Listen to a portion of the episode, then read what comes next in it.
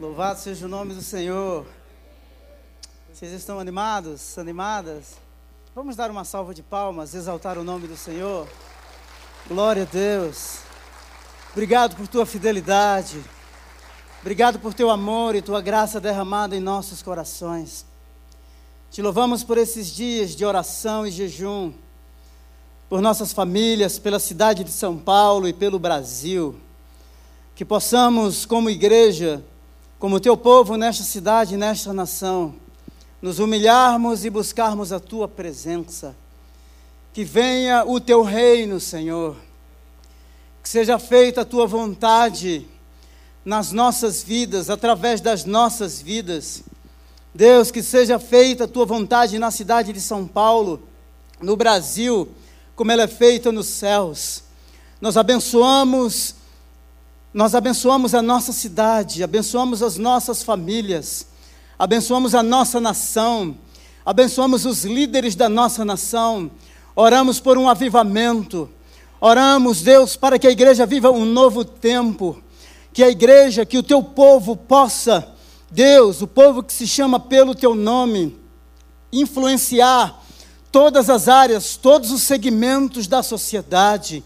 Obrigado, porque aos poucos nós estamos nos, nos unindo, nos reunindo na tua presença. Deus, em nome de Jesus, que o teu nome continue sendo exaltado neste lugar, que o teu nome continue sendo exaltado nos nossos lares, que os nossos lares se tornem casas de oração, casas de oração, altares de adoração, aquele que tudo pode. Deus, em nome de Jesus Cristo, que as marcas inconfundíveis do teu reino sejam a cada dia visíveis através dos nossos atos, das nossas obras, de tal forma que aqueles que nos rodeiam, que nos veem, glorifiquem o nosso Pai que está nos céus. Oramos pelo pastor Jonas nesses dias em que ele está descansando, que seja um tempo de refrigério, Deus, que seja um tempo em que o Senhor o renove fisicamente, espiritualmente, emocionalmente. Deus, em nome de Jesus, oramos pelo Paulo, pelo Paulo e a Andressa que irão conhecer Euclides da Cunha no sertão da Bahia. Oramos pelo Fagner e Jéssica que estão se preparando para ir para Cajazeiras, pelo Joel e pela Dani que estão terminando o treinamento e irão para a Amazônia. Senhor, em nome de Jesus, que essa igreja, que os membros desta igreja se espalhem pelo Brasil e pelo mundo como proclamadores da boa notícia do evangelho que transforma, anunciando que Cristo é aquele que liberta, que cura, que restaura, que salva, que redime o homem da perdição. Louvado e exaltado seja o nome do Senhor. Seja o nome do Senhor. Glória a Deus, glória a Deus. O pastor Jonas tirou uns dias aí para descansar um pouco. Não é? O pastor Jonas, você sabe que a pegada dele é violenta, né? Ele trabalha igual gente grande. Eu, então eu queria que você orasse, orasse pela liderança da igreja.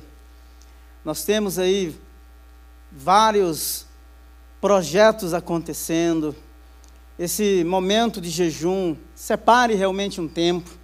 Lembro uma vez, em, quando estava na Inglaterra trabalhando no restaurante, no Nandos, inclusive no dia que você for na Europa, conheço o Nandos, é uma comida simples, mas é um, assim, um franguinho bem gostoso, bem diferente daquilo que a gente come aqui. E aí no meu break, eu fui lá no fundo dar uma descansada e encontrei um jovem sentado numa escada. E eu perguntei, Ali, o que, é que, o que você está fazendo aqui? Ele falou assim: Eu estou orando. Na hora do break dele, ele estava orando. Então, é, nesse tempo de oração e de jejum, você que é, toma algum medicamento, que de repente não pode se abster de tudo, fazer um jejum total, você pode fazer um jejum parcial, você pode tirar de repente um alimento, alguma coisa que de repente não é, você pode tirar aí da sua dieta e abster-se desse desse alimento. E não é só abster-se do alimento, não é? É também é, focar buscar se derramar, se quebrantar na presença do Senhor. Então, às vezes, lá no trabalho mesmo, onde você está, você pode, naquela horinha que você tem, encontrar um cantinho, sabe aquele cantinho? Aí você vai lá, você ora uns 15 minutinhos, não é? é estabeleça propósitos, faça uma lista de oração e ore. Ore que Deus responde, não é? Então não reclama não. Ora, ora que melhora. Amém, queridos? Nós estamos aí envolvidos nestes projetos. É, então, é, separe um tempo mesmo. Não sei quantos, quantos estavam aqui no último domingo. Isso, tem um grupo bom que voltou, não é? Ah, no último domingo apresentei aqui uma foto sobre a nossa igreja. É uma igreja que a gente está ajudando em São Bernardo do Campo. Já começou um movimento de células lá. Hoje os cultos lá no Brooklyn estão sendo retomados. E por aí vai. Se você não sabe, mas a igreja em Euclides da Cunha, lá na Bahia, já nasceu. Toda sexta-feira nós temos cultos online e tem sido assim uma bênção. O Paulo está indo para a Bahia agora lá em Euclides da Cunha, o Paulo e a Andressa vão lá. É, eu falo para ele assim: olha, depois que eu crio uma pasta no computador, já era. Eu falo para ele: criei a pasta, falei assim, meu amigo, os seus dados já estão aqui, os seus projetos já estão aqui, criou a pasta, tá pego. então, o Paulo, e a Andressa, o Paulo e a Andressa, eles são empresários, o Paulo é um empresário na área de seguros, não é? E eles, eles, eles estão dispostos, queridos, a abrir mão de tudo, se for possível, não é? é, para servirem ao Senhor. Terminou o seminário, está aí bem preparado, menino muito bom, dedicado. O Fagner também está indo para Cajazeiras. As nossas igrejas no sertão estão assim indo bem, graças a Deus, prestando serviço à comunidade, ao povo. E a igreja precisa fazer a diferença. Estamos falando sobre igreja nesses dias. Igreja, corpo de Cristo.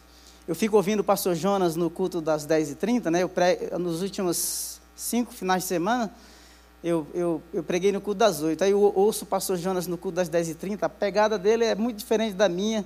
E eu fico assim admirado como a vocação pastoral né, dele é assim, é muito forte. Mas essa é a diversidade do corpo. Cada um com o seu chamado, com a sua vocação, cada um com os seus dons para que juntos a gente se ajuste e cresça, de tal forma que a gente chegue à medida da perfeição e naquele grande dia ele virá nos buscar, não é? Então nós queremos, estamos trabalhando para sermos essa igreja que faz a diferença, não é? Que faz a diferença. E eu preguei, inclusive recebi uma boa notícia que as, as mensagens vão estar no SoundCloud aí, são cinco mensagens. Então acredito que a partir da próxima semana eu falei sobre igreja, corpo de Cristo. Mas comunidade e serviço. E Paulo, quando escreveu, falando sobre esse assunto, falando sobre esse tema, ele se referia a uma igreja local, como a igreja de Coríntio, a igreja de Éfeso, mas ele também ele se referia a todos os crentes, não é? A todos os crentes espalhados pelo mundo. Espalhados pelo mundo. Então nós somos aqui uma parte do povo de Cristo, da igreja, que se reúne em toda a terra. Então, louvado seja o nome do Senhor por isso. Eu sei que há muita desilusão, há muita frustração em todos os sentidos. E uma das coisas que eu preguei, que ensinei aqui, é que quando a gente olha para a igreja eh, de Corinto, que é o livro que eu usei nesses dias, e eu recomendo você a ler esse livro, reler esse livro. A gente percebe que é uma igreja assim, que tem alguns comportamentos meio estranhos ao nosso olhar. Não é? É uma igreja que no capítulo 1, Paulo vai dizer assim: olha, nenhum dom falta a vocês. É uma igreja composta de gregos, de judeus, uma igreja em que um grupo pedia um sinal, outros pediam sabedoria. e Paulo vai desconstruir esses pensamentos dizendo assim que pela sabedoria humana uh, os homens, a humanidade não conheceu a Deus. Então aprove a Deus a nos revelar por meio do seu Espírito Santo. É uma igreja, é uma igreja dividida, que tem partidos, não é? Que tem o partido de Paulo, de Apolo, de Pedro, e assim vai. É uma igreja que ao mesmo tempo em que eles selecionam um apóstolo favorito, não é? Alguém que era assim proeminente, eloquente. É, no capítulo 9 eles desonram a Paulo, eles não reconhecem a autoridade apostólica do apóstolo é, do apóstolo Paulo.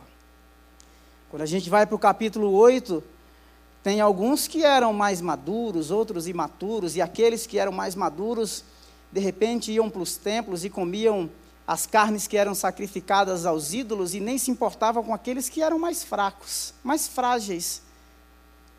Ou estavam iniciando a sua jornada, então era uma igreja assim bem complicadinha. Mas sabe uma coisa que eu acho maravilhosa? É que esse é o reflexo da igreja daquele tempo e esse é o reflexo da igreja de hoje. A igreja de hoje é uma igreja que está em construção. É uma igreja em que tem pessoas que estão mais maduros, mais avançados na sua fé, no seu relacionamento com Deus. Mas existem alguns que nasceram há pouco tempo.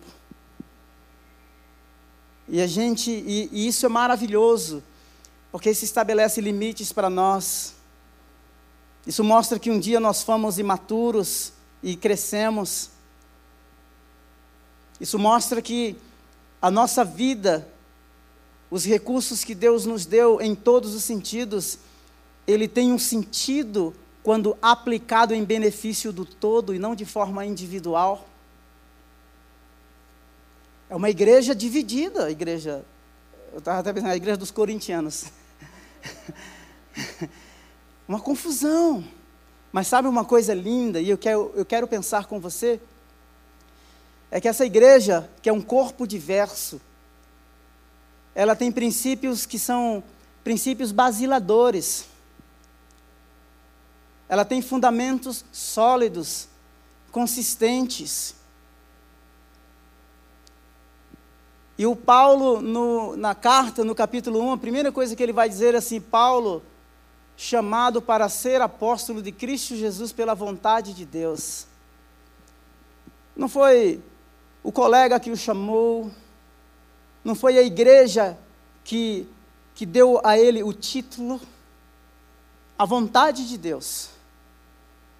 Ou seja, uma comunidade diversa, ela precisa de princípios basiladores. E o Paulo começa assim, de sola já, dizendo assim: Olha, eu fui chamado pela vontade de Deus. A minha vocação não nasceu da vontade humana. Pode até ser é, igreja de Corinto, que vocês não reconheçam na totalidade. E por causa desse chamado, vocês são meus filhos na fé, de acordo com Atos capítulo 18, a partir do verso 4. Uma outra coisa que eu acho fantástica é que no capítulo 2 ele diz assim: Eu mesmo, irmãos, quando estive entre vocês, não fui com discurso eloquente, nem com muita sabedoria para lhes proclamar o mistério de Deus. Então, Paulo entendia a sua limitação, a sua finitude, Primeiro, mistério é algo que estava oculto desde o princípio da criação e que ele vai desconstruir no capítulo 2, dizendo assim: olha, a sabedoria humana não pôde alcançar, porque o espírito do homem discerne as coisas que são do homem, o espírito de Deus, de Deus discerne as coisas que são de Deus, de tal forma que o espírito de Deus penetra até as profundezas de Deus. Então nós precisamos, como igreja, como comunidade diversa, não é? Com esse grupo de pessoas maduros e maduros, e me permita dizer aqui, porque é isso que Paulo vai dizer é, no capítulo 3, ele assim, olha, alguns até infantis, outros carnais, outros espirituais. Isso é igreja. Aí alguns se orgulham, ah, a igreja está assim, eu quero a igreja como a igreja do, lá do Novo Testamento. Essa é a igreja do Novo Testamento. Aí sabe o que é que Deus diz para essa igreja? Ele diz assim: no capítulo 1 ainda, no verso 2, ele diz assim: A igreja de Deus que está em Corinto. Não importa os problemas que ela tenha. Pode ser que no nível humano as pessoas não reconheçam. Pode ser que os princípios éticos e morais não estejam no padrão em que deveria ter. Pode ser que alguns mais maduros, outros imaturos, mas na perspectiva de Deus, Ele chama essa igreja bagunçada, tumultuada, com problemas morais, imaturos, e é tão imaturo, sabe? Que no capítulo 6, Paulo vai dizer assim: vocês têm as causas de vocês, as brigas que vocês têm aí entre vocês. É o seguinte, vocês são tão imaturos, será que não tem um sábio entre vocês que vocês, a quem vocês podem levar as suas causas, vocês vão levar para outros? Paulo está assim, Paulo está mandando, botando para quebrar. Sabe por quê? Porque tinham aqueles, né, os mais evoluídos, os mais orgulhosos, e ele vai, essa palavra orgulho aparece assim, orgulho e arrogância aparece pelo menos umas três vezes só no capítulo 8. Mas Deus chama de a igreja.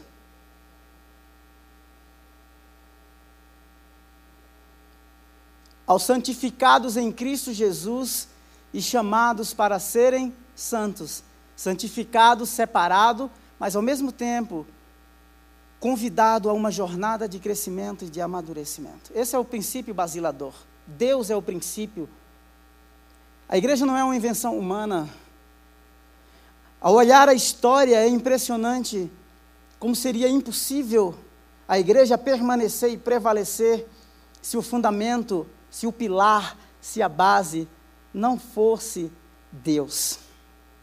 O segundo pilar, ou a segunda base, isso aqui tudo eu já, eu já, eu já preguei, é que o segundo pilar absoluto, Paulo apresenta Jesus.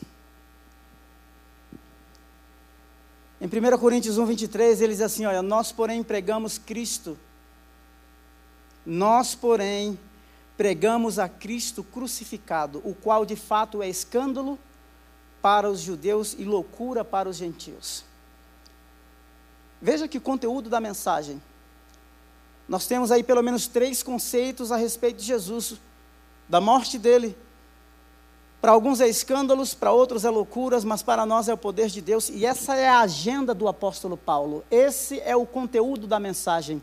Este é o fundamento absoluto. E ele vai dizer assim: se você continuar lendo no, verso, no capítulo 2, ele vai dizer assim: e mais, ninguém pode lançar nenhum outro alicerce, nenhum outro fundamento. Ele é o fundamento.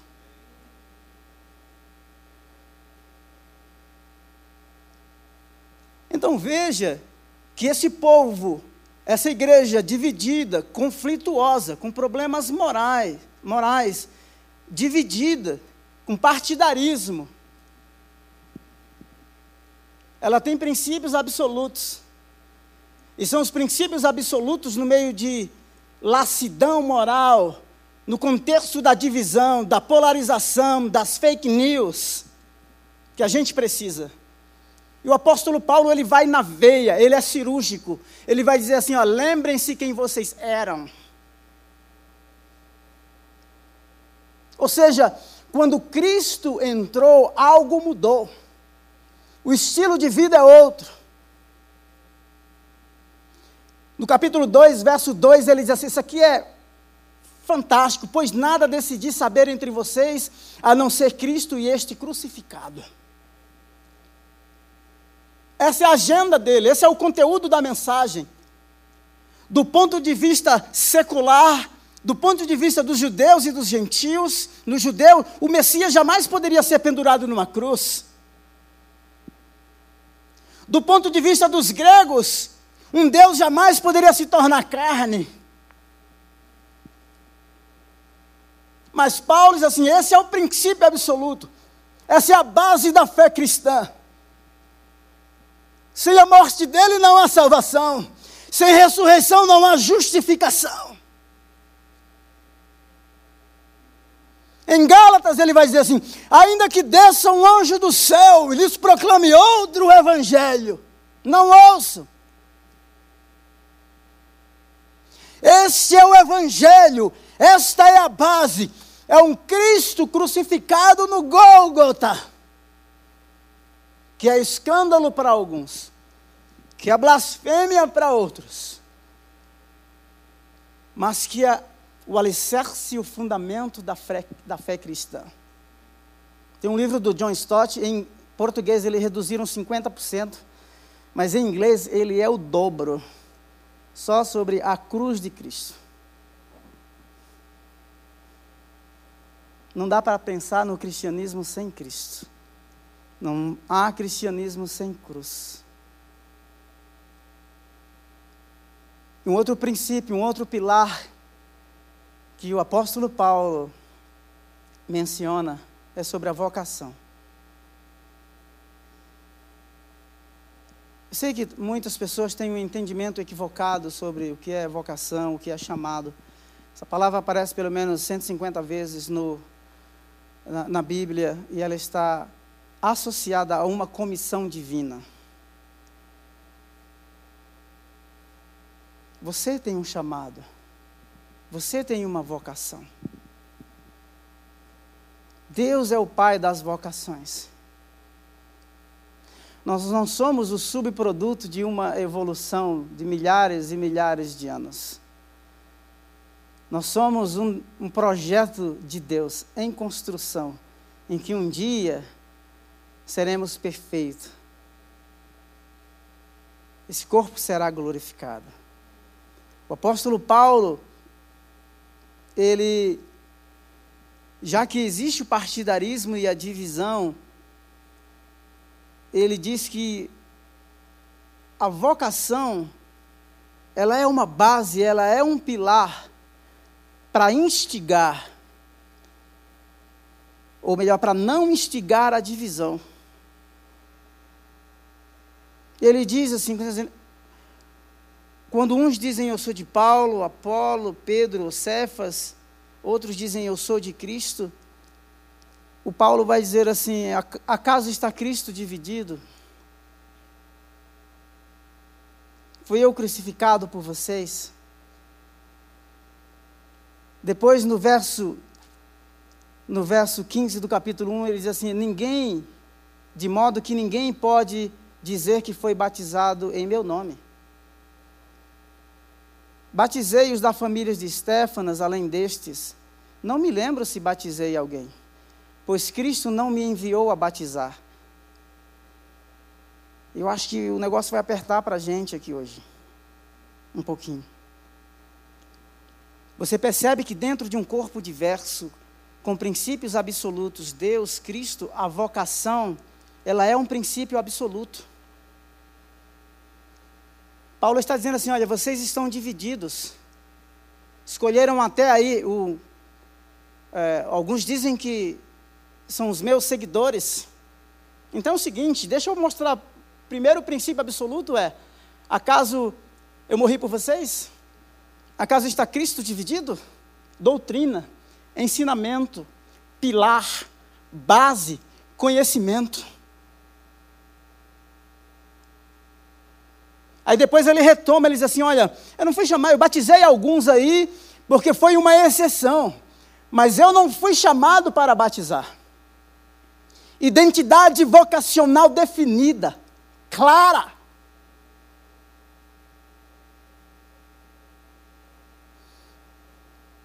É isso que a gente precisa ter dentro desse corpo, desse corpo diverso com multiplicidade de dons, de habilidades. Não é? Uma igreja com tantos problemas, conflitos internos. Uma sociedade em que prega e proclama que todos os caminhos levam a Deus. As palavras, as palavras tolerância, liberdade, inclusivismo, pluralismo religioso, relativismo, ideologia de gênero. Quais são os pilares absolutos que norteiam no meio deste caos de tanta incerteza que nos dão sustentabilidade e que definem a nossa identidade.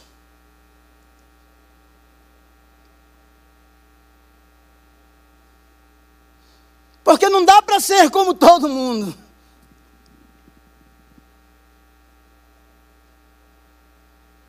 É isso que ele diz. Uma outra coisa que ele está falando de forma muito contundente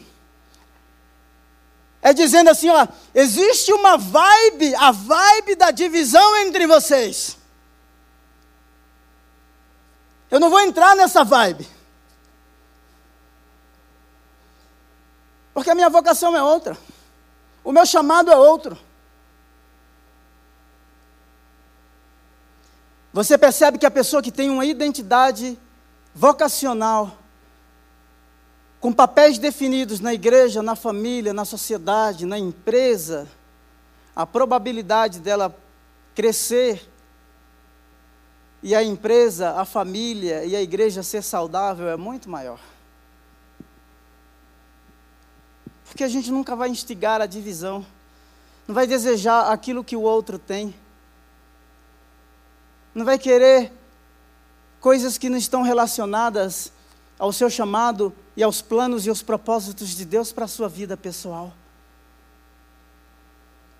Então, Paulo usa a vocação como um princípio absoluto para dizer assim: espera aí,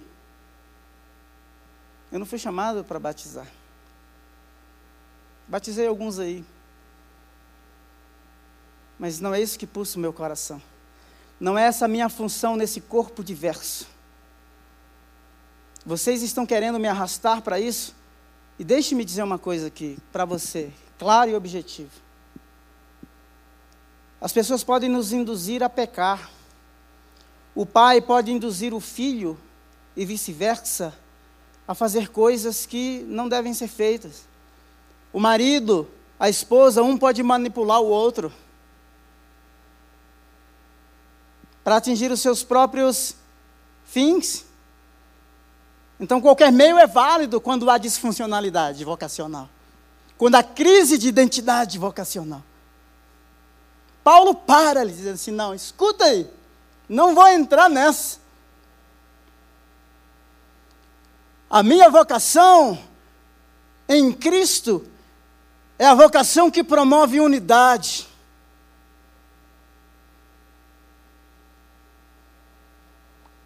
Pois Cristo não me enviou para batizar, mas para pregar o Evangelho, não com palavras de sabedoria humana, para que a cruz de Cristo não seja esvaziada. A cada um, no capítulo 12, no verso 7 e 8, a cada um, veja, a cada um, no meio do corpo diverso, você tem individualidade. No meio do corpo diverso, você tem identidade. No meio do corpo diverso, você tem utilidade. Pode ser que o líder não reconheça, pode ser que o marido, esposa não reconheça, pode ser que o patrão não reconheça. Mas você tem.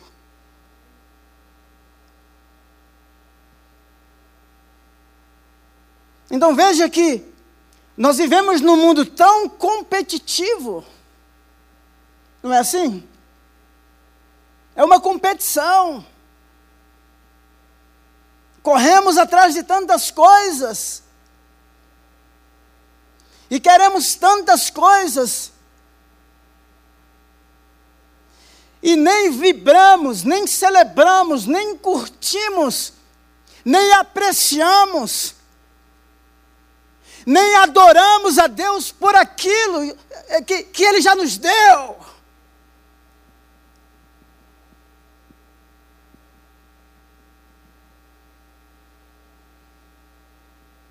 Então a gente precisa apreciar aquilo que já temos. Tem tanta gente aí com tanta coisa e sem nada, sozinho, solitário, vazio, doente. A cada um é dada a manifestação do Espírito visando o bem comum.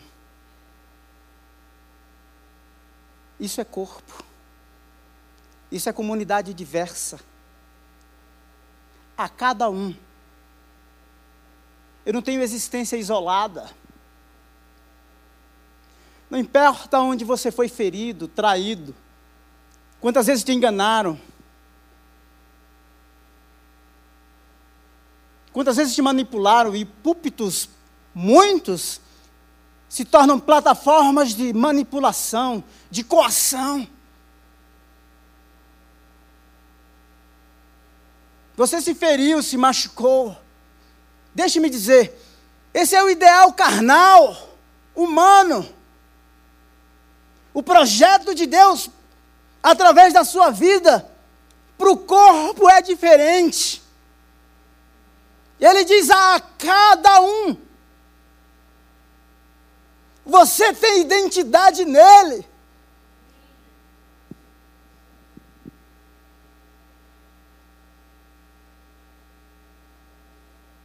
E não é, não é uma identidade que veio de qualquer fonte. O Espírito Santo. É dada a manifestação do Espírito Santo visando o bem comum.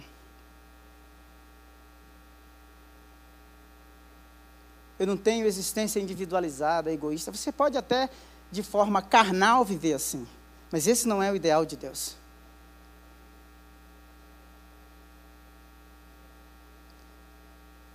Tem aí os mais espirituais.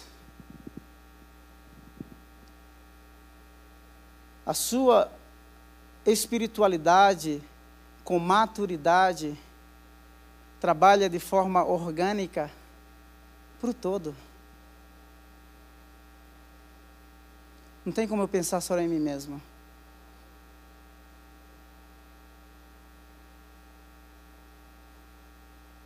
Então eu existo e existo para o todo. Então o que é que você tem feito com o que Deus tem te dado? A gente até reconhece que Ele deu, que foi Ele que proveu, foi a porta que Ele abriu, Ele deu a inteligência, ele proveu recurso para pagar aquela, né, aquele pós-doc que você tanto queria. Ele fez tudo isso. A grande pergunta é se você tem as marcas claras e a gratidão e o louvor a Ele que fez e que deu tudo isso para você. Veja que o dom é dado para o bem comum. Todas essas coisas, no verso 11 do capítulo 12 de 1 Coríntios. Todas essas coisas, porém, são realizadas pelo mesmo e único Espírito, e ele as distribui individualmente a cada um conforme quer. Olha só, Paulo está dando uma bordoada aqui atrás da outra. Está dizendo assim: olha, se Deus deu, se a vocação, o dom, e o dom aqui é dom mesmo, é caris, é presente, é um princípio absoluto, e a inveja, a divisão entre vocês, há problemas de imoralidade, é o seguinte: o Espírito de Deus distribui como Ele quer, Deus é absoluto. Ele é a fonte. E é inquestionável. Inquestionável. A vocação, o Ronaldo Lidório, num livretinho pequenininho, ele define vocação. Ele diz que a vocação é pessoal. Eu falei isso no domingo passado, mas eu quero reforçar com você. É incontestável e irresistível. Pessoal, pois ele lança no coração de seus filhos uma intransferível e profunda convicção de chamado e propósito. A vocação é sua e de mais ninguém, do ponto de vista individual. Do ponto de vista coletivo, ele é dado para o bem do todo, para o corpo. A vocação é incontestável, pois é uma convocação, e ele a faz. É assim que Deus faz, ela é incontestável detestável. O Quem é você para dizer a Deus o que, que ele tem que fazer? A vocação é irresistível, pois quando Deus chama, somos tomados pelo desejo de segui-lo e tudo mais perde o sentido. Até quando vamos resistir? Eu lembro, já conheci muitas histórias, homens de negócios, que Deus tinha um outro plano e queriam seguir, não, é porque eu não quero depender de igreja, é porque eu não quero depender de A, de B, de C. Aí Deus foi só tirando. Não importa o seu segmento profissional, dependa de Deus. Eu queria até conhecer uma. Tem uma, uma pessoa que é empresária aqui na igreja, eu não a conheço. Diz que no escritório dela tem uma, tem uma sala de reuniões. E na reunião tem uma cadeira grande. E aquela cadeira, ninguém senta ali, diz que aquela cadeira é a cadeira do Big Boss. É uma simbologia, pode não significar nada para você, mas talvez é, certamente significa muito para ela, dizendo que Deus é o dono. Deus é o chefe. É Ele quem comanda. Não importa o segmento, não importa a sua profissão. Reconheça, dependa de Deus. No meio da crise econômica, no meio dos problemas morais, no meio do relativismo, dependa dEle. Porque é o pilar, é a base que dá sustentabilidade.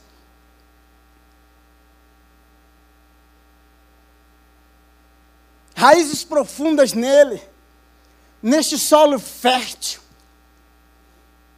neste fundamento indestrutível.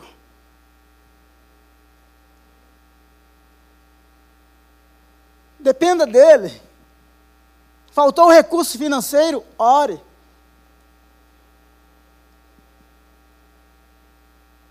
Estava lendo a história do pastor Enéia, relendo a biografia do pastor Enéas Tonini. Em 1958, quando aquele homem Teve uma experiência profunda com o Espírito Santo, ele não queria mais depender de organização nenhuma. Era um dos pastores da Igreja Batista de Pinheiros, vice-diretor do, do colégio, uma série de coisas. Passou necessidades. Essa igreja aqui, ela tem no DNA, se você ler a história dela, ela tem no DNA, nesse, nesse lugar aqui, existiam duas igrejas. E eu achei interessante que o pastor Enéas ele fala mais do Olavo, que era um amigo, do que dele mesmo. O Olavo devia ter muita grana. E o Olavo comprou o templo, doa para a igreja. E, e, o pastor Enéas disse assim: não, ele sempre me dava o melhor lugar. Compraram lá na Joaquim Távora um outro prédio. O pastor Enéas queria ir para lá. Ele falou assim: não, você fica aqui.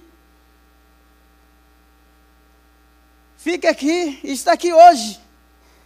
Provisão, cuidado.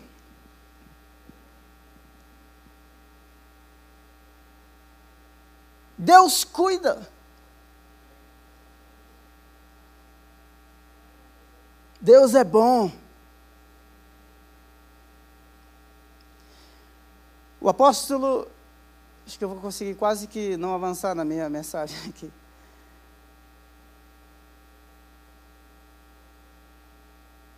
Uma coisa interessante é que Deus reconhece a individualidade de cada um de nós. Nós fomos treinados do ponto de vista cultural, filosófico e do ponto de vista da industrialização do mundo para sermos seres autônomos, independentes. Isso é diabólico. As pessoas não entendem porque os judeus prosperam. As pessoas não entendem porque muitos árabes prosperam. Muitos não entendem porque a China cresce, apesar de todos os problemas. Há um senso de comunidade forte, de integração, de ajuda mútua. E a autonomia, essa individualidade egoísta, centrada no ser, no próprio prazer, o apóstolo Paulo vai desconstruir isso aí. Vocês estão dizendo uma série de coisas, dividindo a igreja. Dizer assim: olha, eu plantei, Apolo regou, mas é Deus quem fez crescer. No trabalho do reino, nas funções desse corpo diverso, plural, orgânico, há uma diversidade. O trabalho de forma individualizada, quando ele se junta, ele produz algo no coletivo espetacular. Um planta, o outro rega, mas o essencial é Deus que faz dar o crescimento. Vez ou outra estou mencionando aqui às vezes a gente espiritualiza os nossos projetos, a nossa agenda pessoal. A gente desenha o nosso futuro e põe uma estampa divina para dar uma característica evangélica, gospel espiritualizada. Deus quer ser a base, a essência, participante ativo, coordenar, ditar as regras, prover os recursos. Glória a Deus! Não quer? Deus fique sentadinho no cantinho. Quando tiver uma crise, eu chamo os universitários. Ele quer ser o mentor. Ele quer desenhar. Ele quer conduzir. E eu vou dizer uma coisa para você. Se o fundamento do chamado, da vocação do apóstolo Paulo não tivesse sido Deus, porque lidar com essa igreja, gente carne de pescoço, não aguenta. Não aguenta. Ora, assim como o corpo é uma unidade, embora tenha muitos membros, E todos os membros, mesmo sendo muitos, formam um só corpo. Assim também com respeito a Cristo. O corpo não é composto de um só membro, mas de muitos. Ora, vocês são o corpo de Cristo. E cada um de vocês individual, individualmente é membro desse corpo. Que coisa gloriosa.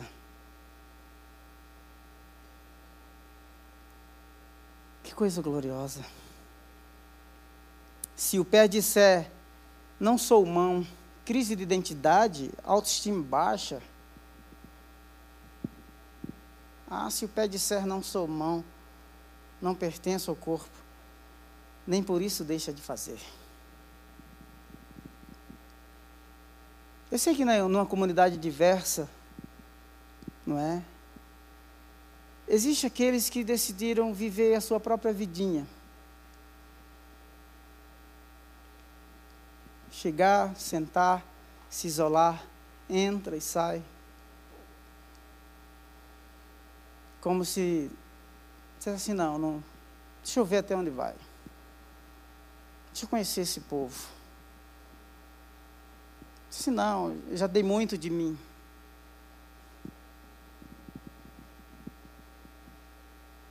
Pode ser que você haja assim. Mas esse não é o plano de Deus para os membros do, seu, do, do corpo de Cristo. Porque o corpo trabalha de forma orgânica. Há uma relação de interdependência. Pergunta não é simplesmente aquilo que tenho para dar, para oferecer. É que o comportamento de isolamento você fechou a porta para receber aquilo que o corpo proporciona.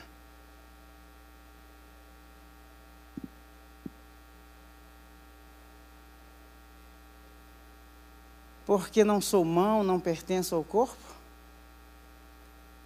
O olho não pode dizer à mão: Não preciso de ti, não preciso de você. Nem a cabeça dizer aos pés. A gente não, a gente não Geralmente, quando a gente lê esses textos, a gente lê de forma isolada, não é?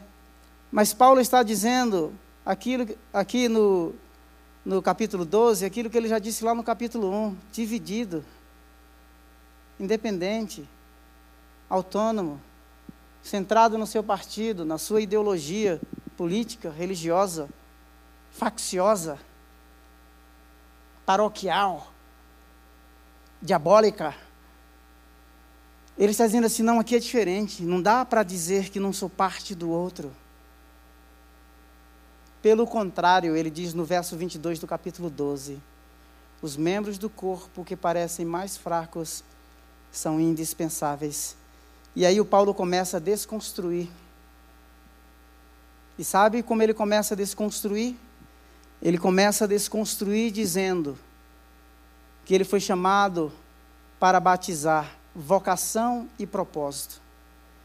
Ele começa dizendo que ele não é absolutamente nada, nem ele nem Apolo, a não ser servos de Deus. Afinal de contas, quem é Apolo, quem é Paulo?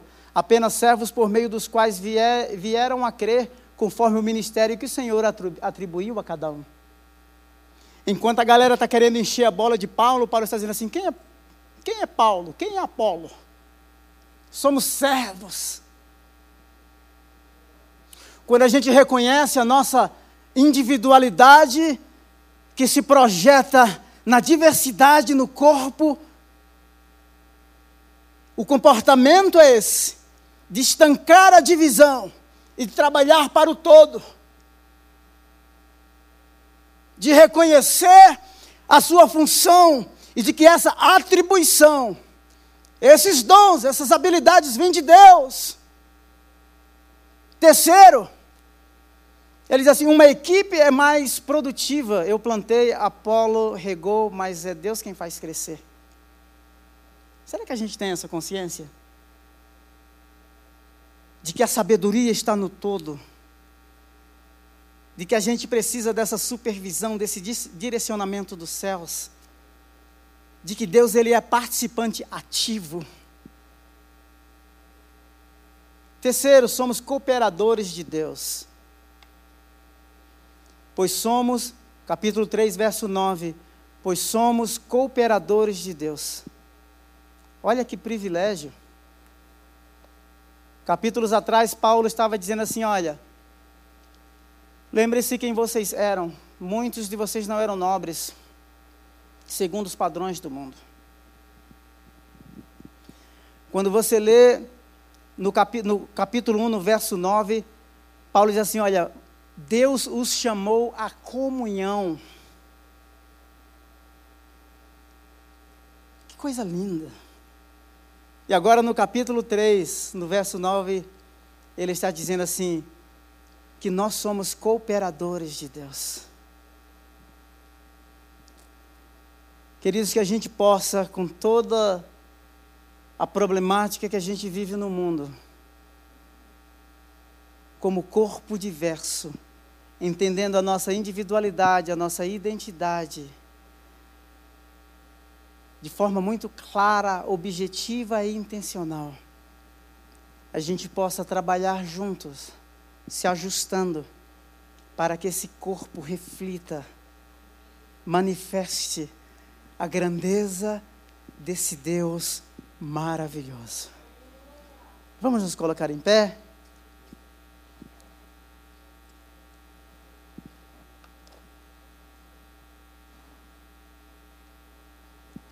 Eu não sei quais são as suas dores,